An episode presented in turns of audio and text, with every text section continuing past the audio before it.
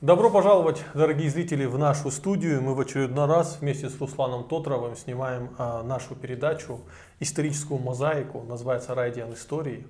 И сегодня мы поговорим о довольно курьезной и такой авантюре. Это не просто курьез, это авантюра. А, довольно успешная, эффективная. Поговорим о том, как Южная Осетия угрожала Грузии атомной бомбой.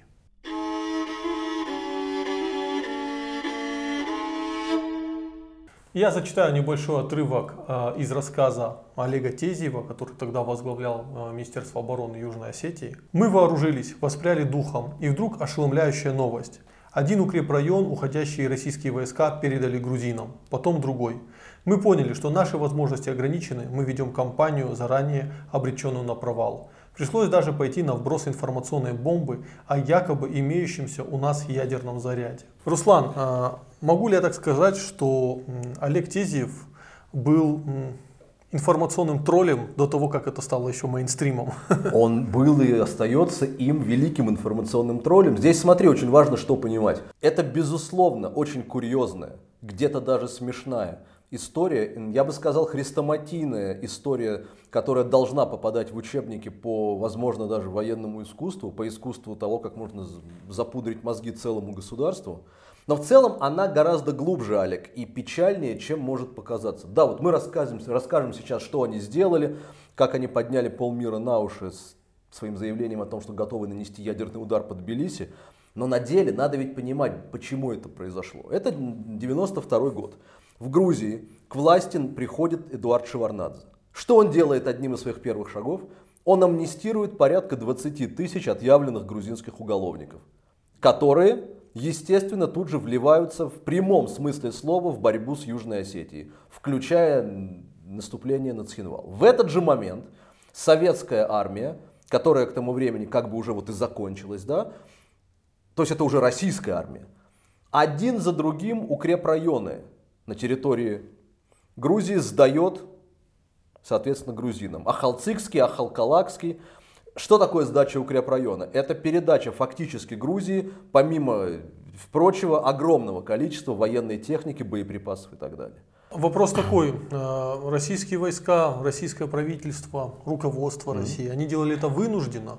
Они же понимали, что все это оружие, которое они оставляют грузинам, потом впоследствии будет использовано сначала против Астин-Абхаз, а потом, возможно, и против самой России.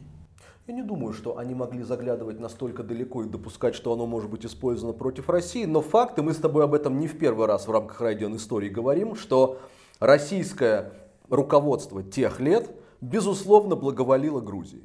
Более того, наверное, с точки зрения российской государственности, можно даже этому найти объяснение. Почему они так поступали? Не оправдание, а объяснение очень важно. Это Мне момент. сложно найти этому объяснение, учитывая, какую риторику изначально Грузия сразу заняла в отношении России.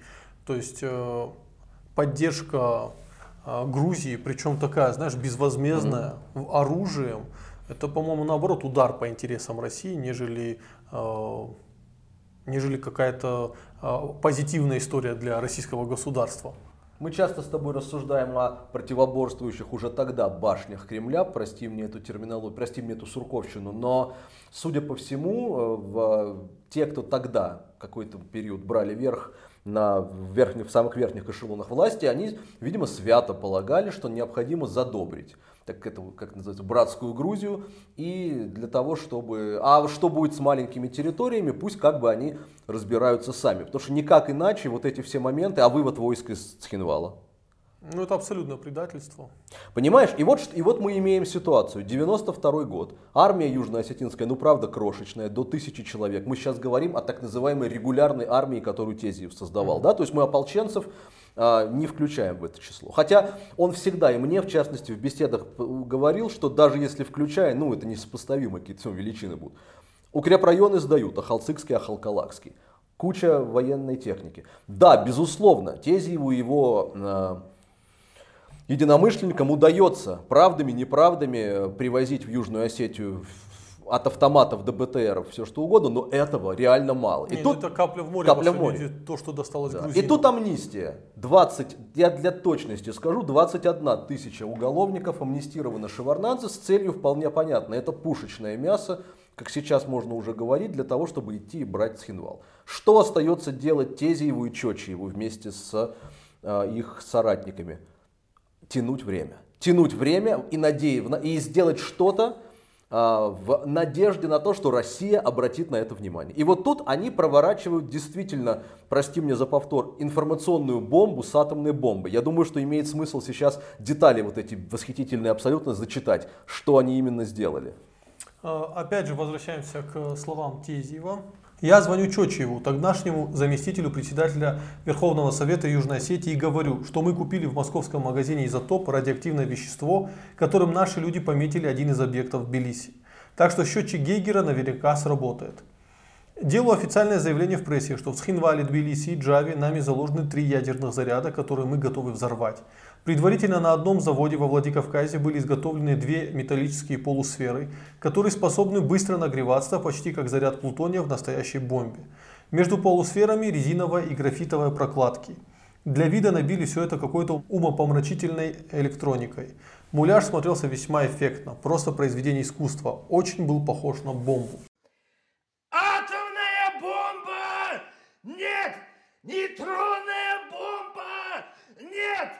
Водородная бомба! Нет! Электронная бомба! Нет! Ну да. И что они делают дальше? Ну хорошо, ну сделали. Я прекрасно, кстати, помню подготовку к этой истории. Это очень быстро все решалось, но во Владикавказе в том числе Олег вел мозговые штурмы, и некоторые из них даже у нас дома проходили. То есть я помню, как это все, как это все было. Загвоздка была в чем? Ну хорошо, вы это изготовили, но это же нужно очень как-то эффективно вынести в мир. И тогда Тезиев, э, пользуясь своими какими-то умопомрачительными на тот момент связями, умудряется притащить в Южную Осетию иностранных журналистов. Которым... Там был японец, канадец, я не помню, кто еще там был. Причем их привезли, как в, как в плохих шпионских фильмах, безусловно, с завязанными глазами туда. Показали им эту конструкцию. Бандура действительно напоминала что-то, что имело тенденцию взорваться. Ну, то есть, вот неподготовленный. Я понимаю, что если туда привезли физика-ядерщика, он, возможно, бы и то, ну, посмеялся бы, может быть, да? Но для журналиста и, в принципе, для стороннего человека вот эта вот хрень, которую они соорудили, ну, вот она должна была взорваться. И, и она была как-то очень даже вот, на, ну то есть направлена. Тезиев им сказал, вот смотрите, это ядерная бомба, и мы готовы в любой момент нажать кнопку и направить ее на Тбилиси. Я вспомнил, кстати, тут эпическую речь Владимира Жириновского в бане насчет Тбилиси, но я думаю, мы не будем с тобой ее показывать, но все поняли, о чем речь. Журналисты, конечно же, просто возопили от ужаса, они схватились за голову и сделали ровно то, на что рассчитывали Тезиев с Чочиевым по всем этим лентам телеграфным и прочему передали, что дикие отморозки из Южной Осетии не просто до точки отчаяния дошли, что готовы нанести какой-то страшный удар, разящий по демократической Грузии. Но вы подумайте, у них еще они каким-то образом сумели наладить производство ядерного оружия. Еще раз на секунду просто вдумайся. В 1992 году западные СМИ сообщили, что Южная Осетия, вот эта крохотная, как они говорили, говорили отколовшаяся, наладила, независимо от России, производство ядерного оружия. Ну, думаю, это был шок и трепет. Это был шок и трепет, и это ну, давай так, это, это действительно остудило ненадолго горячий. Ну, в Грузии, я так думаю, конечно, Шеварнадзе и компания я не готов утверждать, что они прям в это поверили полностью. Но тут момент вот в чем. Даже если есть полпроцента вероятности, ты не хочешь рисковать этим. Да, дело в том, что э, даже можно не поверить, но тебе придется над этой новостью размышлять. Да. Один, два, три, четыре дня. И сам Тезиев, вот он говорит, у нас была стратегическая цель выиграть время и привлечь внимание российской мировой общественности к ситуации в Южной Осетии. Ну, э, фактически он своих целей добился. Это был первый шаг из э, трех, мы о втором и третьем очень коротко тоже поговорим сейчас. Да, он а, вот этим эффектом неожиданности, этим, как принято нынче говорить, шок-контентом, он, конечно, несколько недель выиграл, хотя бы потому, что переполошились в Грузии, начали консультации с Россией. Ну, ты скажешь, ну что, в России не понимали, что это э, блеф, Слушай, это 90-е годы. Это России. 92 год. Да. И Тогда черт его знает, откуда это привезли, из какого Ирана, понимаешь? Я сейчас вот, если влезть в голову наших э, кремлевских да, небожителей, я думаю, что, конечно, понимали, что блеф, но допускали вот тот самый процент, где рисковать уже не стоит. Потому что они, помимо прочего, знали прекрасно, что а в отчаянном положении находится народ Осетии, а как, говоря, как говорили древние, отчаянное время, э, отчаянные меры. Многие скажут, что это, то, что сделал Тезиев, это провокация. Но я назову это немного по-другому. Это на самом деле вербальная интервенция. Абсолютно. Например, Центральный банк, э, когда курс рубля падает, Центральный банк заявляет, что вот мы сейчас возьмем и там 3-4 э, там, миллиарда долларов просто запустим на валютный рынок и укрепим курс рубля. И при этом не надо запускать эти миллиарды, просто надо достаточно угрозы, чтобы это повлияло на что-то. В данном случае Тезев тоже действовал э, в таком м, плане. Надо понимать, что все-таки это реально ядерной бомбы не было. И реально никто не собирался взрывать и жертвовать человеческими жизнями. Но чтобы спасти человеческие жизни в Южной Осетии, приходилось действовать именно так. Поэтому, наверное, для грузинской стороны это будет названо провокацией, а для эстонской стороны мы назовем это вербальной ин- интервенцией Олега Тезева в виде ядерной бомбы. Но и этого было мало. Потому что, ну правда, у грузин серьезная пошла мобилизация, вооружение опять же. Ну хорошо, несколько недель выиграли, 2-3 недели времени. А дальше что? Дальше нужно было продолжать привлекать российское внимание. Что сделали Тезиев и компания для того, чтобы на них гарантированно обратили внимание? Они, зах- они, за- они практически одновременно захватывают э, военный склад во Владикавказе. Мгм. Это очень знаменитая история, так называемый девятый километр, Километр, да. когда без единого выстрела под прикрытием 17 пулеметчиков Тезиев и его э, соратники просто реально в прямом смысле слова захватили военный склад. И как я его лично спрашивал об этом, мы много об этом говорили, и я думаю, что самый правильный ответ, почему это получилось, был следующий. Он сформулировал очень просто. Вот мои ребята, сказал он, которые на этот склад шли, пулеметчики, просто все, кто был с нами, они понимали, что в случае чего умереть они готовы, захватывая этот склад. А российские военные, которые его охраняли, умереть были вообще не готовы и не собирались, и нафиг им это было нужно. Именно поэтому удалось без единого выстрела.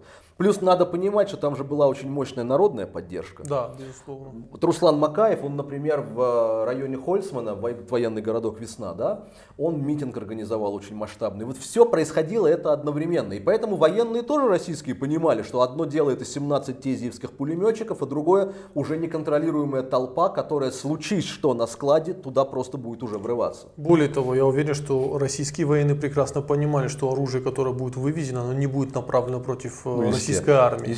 Если- Они все прекрасно понимали, для чего это оружие Астинам, они понимали, что из этого оружия их потом убивать не будут.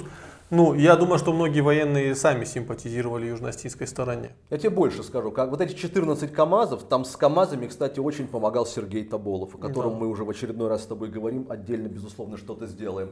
Вот это вот, когда колонна с КАМАЗами, погрузив все, что только можно было на этом складе, условно там от портянки до пулемета, я не знаю, что там еще было, отправилась э, в сторону Южной Осетии, в- южно-осе- э, североосетинская милиция и власти, но они соблюли некий политез. То есть, условно говоря, колонну останавливали, брали под козырек и желали удачи. То есть, чтобы никто не мог сказать, что она беспрепятственно да, проехала по территории.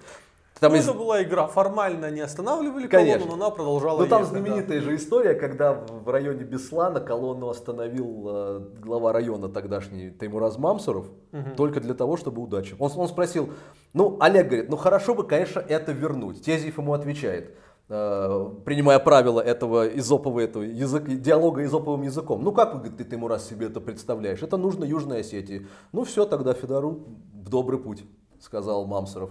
Прекрасные времена. А параллельно самоходки, 12 самоходок, их должны были из э, Северной Осетии отправить, так сказать, на ремонт.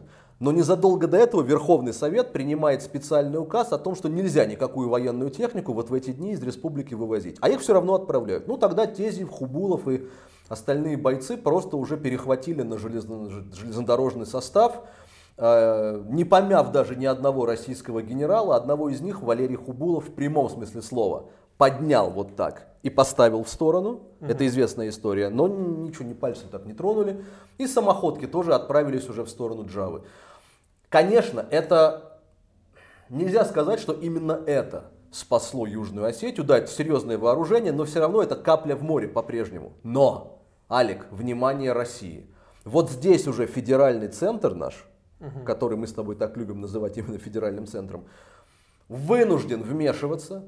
И я настаиваю, что это не совпадение. Проходит совсем чуть-чуть времени, и 24 июня 1992 года случаются Дагомысские соглашения, переговоры в Дагомысе, переговоры, которые помимо того, что останавливают войну в Южной Осетии и определяют какое-никакое, но дальнейшее развитие, они еще и совершенно знаковы для осетин по одному очень важному а, принципу. Я хочу, чтобы ты людям, которые не представляют себе, что такое настоящая демократия и волеизъявление, рассказал, как 29 лет назад вернее, кто 29 лет назад участвовал в этих переговорах на правах международных э, членов. Ну, это наша любимая история, которую мы уже, наверное, не раз повторяли. Южная и Северная Осетия в тот момент обладали реальной субъектностью. То есть э, в Дагомысе шли переговоры между четырьмя сторонами. Россия, Грузия, Южная Осетия и Северная Осетия. Хотя вроде бы Северная Осетия входит в состав России, но мы должны понимать, что тогда республики в составе России это были де-факто государства, да. которые входили в макрогосударство. Ну, наверное, некорректно будет сравнивать с Европейским Союзом, но близко к этому. И я до сих пор настаиваю, что это одна из самых эффективных э, стратегий сохранения целостного состава России, да. которую, к сожалению, наши нынешние власти просто отринули и лишают рычагов э, нашей республики. И это будет большой ошибкой э, в будущем. Но на тот момент Южная Осетия, Северная Осетия, Россия и Грузия участвовали в переговорах на равных. И это было прекрасно. Кстати, именно благодаря такому широкому формату переговоров удалось достигнуть некого компромисса, который остановил да. э, смерть и убийство на территории Южной Осетии. И огромная, велик, велика огромная роль в этом, безусловно, двух осетинских делегаций, потому что надо понимать, что когда только начались эти переговоры в Дагомысе, российская сторона была достаточно скептически настроена, если не прогрузински. Ну это так. Понимаешь? И, э, безусловно, осетин там по большому счету немного унижали. Статусно я имею в виду. Конечно, грузины завели эту шарманку относительно того, что вы никто, звать вас никак, вы не можете являться никаким самостоятельным территориальным образованием. И две осетинские делегации, ну, конечно, в первую голову южно-осетинская, там был Чочиев, там совершенно есть уникальная история, очень смешная история, он тоже сам, по-моему, рассказывал о том, как ему экстренно костюм искали. Он же небольшой любитель всего этого официоза, вот ему искали костюм прям вот, вот перед этой встречей, чтобы он был в таком представительном виде. Вот. Чочиев, Хубулов, Тезиев, э, бились буквально да, за каждое слово с грузинами, с нашими россиянами. И в конечном итоге, опять же, в воспоминаниях, кстати, и Галазова, Аксарбека, и Тезиева, это, этот момент, когда приходит Ельцин веселый, веселый, э, бьет кулаком по столу фактически, да, и говорит, ну что, довольны вы, вот, все, к соглашению мы пришли, войну, военные действия останавливаем. Дает после этого поручение Рудскому, вице-президенту, и другим э, менее статусным господам разработать дорожную карту помощи Южной Осетии, военной и финансовой. Оружие никакое в итоге не дошло из России до Южной Осетии, что неудивительно. А финансы, там тоже замечательная история, как то 30 миллиардов выделили, то 100, и все это куда-то испарялось. А вот куда это испарялось, это уже, наверное, тема отдельного расследования. Но какой из э, вот нынешнего фрагмента нашего проекта, какой вывод мы можем с тобой сделать, Руслан? Мы можем сделать вывод э, тот, который ты сделал буквально 5 минут назад. Настоящая субъектность и настоящий федерализм принесли Осетии, единой Осетии, очень много пользы ситуативной в начале 90-х годов. Не факт, что федеральный центр э, жаждал этого, но факт то, что политический, политический статус-кво, сложившийся в стране в тот момент, безусловно благоволил к тому, чтобы север и юг Осетии, ну, по крайней мере, сумели остановить войну, пользуясь э, механизмами политическими, которые были в их распоряжении. Плюс немного тезиевской смекалки. Ну, я добавлю так, что вы должны быть готовы пойти на любую провокацию ради сохранения огромного числа жизни людей. А, к сожалению, дальнейшая история событий на Кавказе, Да. она приводила нам другие истории, когда люди шли на провокации, и это заканчивалось убийством, э, заложниками, терактами. А мы же можем похвастаться такой прекрасной историей, когда а, наши лидеры шли на провокации, или, как я называю это, вербальные интервенции, и благодаря этому сохраняли сотни, тысячи жизней. По-моему, это прекрасно, потому что жизнь человека бесценна.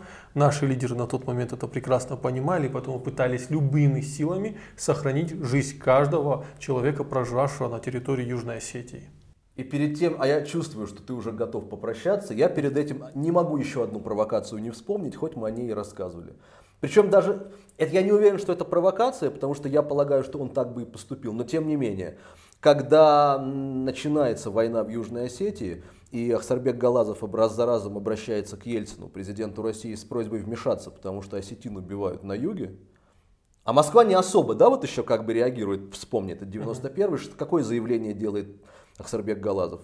Он говорит, Борис Николаевич, я оставляю право за Северной Осетией фактически выйти из состава Российской Федерации, если это будет необходимо для помощи Юга Осетии, и перекрою полностью российско-грузинскую границу в Ларсе до тех пор, пока Россия не вмешается и не окажет поддержку, потому что я не могу допустить, что братьев моих и сестер убивают на юге грузинские фашисты. Это безусловно такое политическое провокационное заявление. Можно долго гадать, поступил ли бы Ахсарбек Хаджимурзаевич так, если Москва бы продолжала молчать, но это сослагательное наклонение. Дорогу бы перекрыл точно. Безусловно. Да, но Москва не молчала. Москва пошла на некие шаги. Ну, знаешь, ты идешь на шаги в сторону того, с кем ты можешь говорить, Да. говорить на равных Да. и кого ты можешь Да. слушать. В тот момент мы были на равных. Да. Это было прекрасно. Это спасало тысячи жизней а, Бе- по всей безусловно. России. Надеюсь, мы когда-нибудь к этому вернемся. Спасибо большое, что остаетесь с нами. Пишите нам в комментариях, подсказывайте э, какие-то истории, мы их покопаем и обязательно расскажем. Всего хорошего. Пока.